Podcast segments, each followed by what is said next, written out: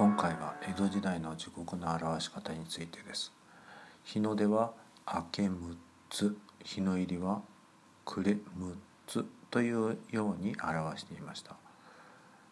昼夜をそれぞれ6等分しその一区切りを一時。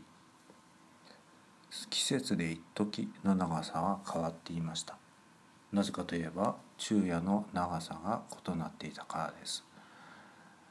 例えば8つ9つ十二支で表したり数字で表したり牛の国聞いたことないですか？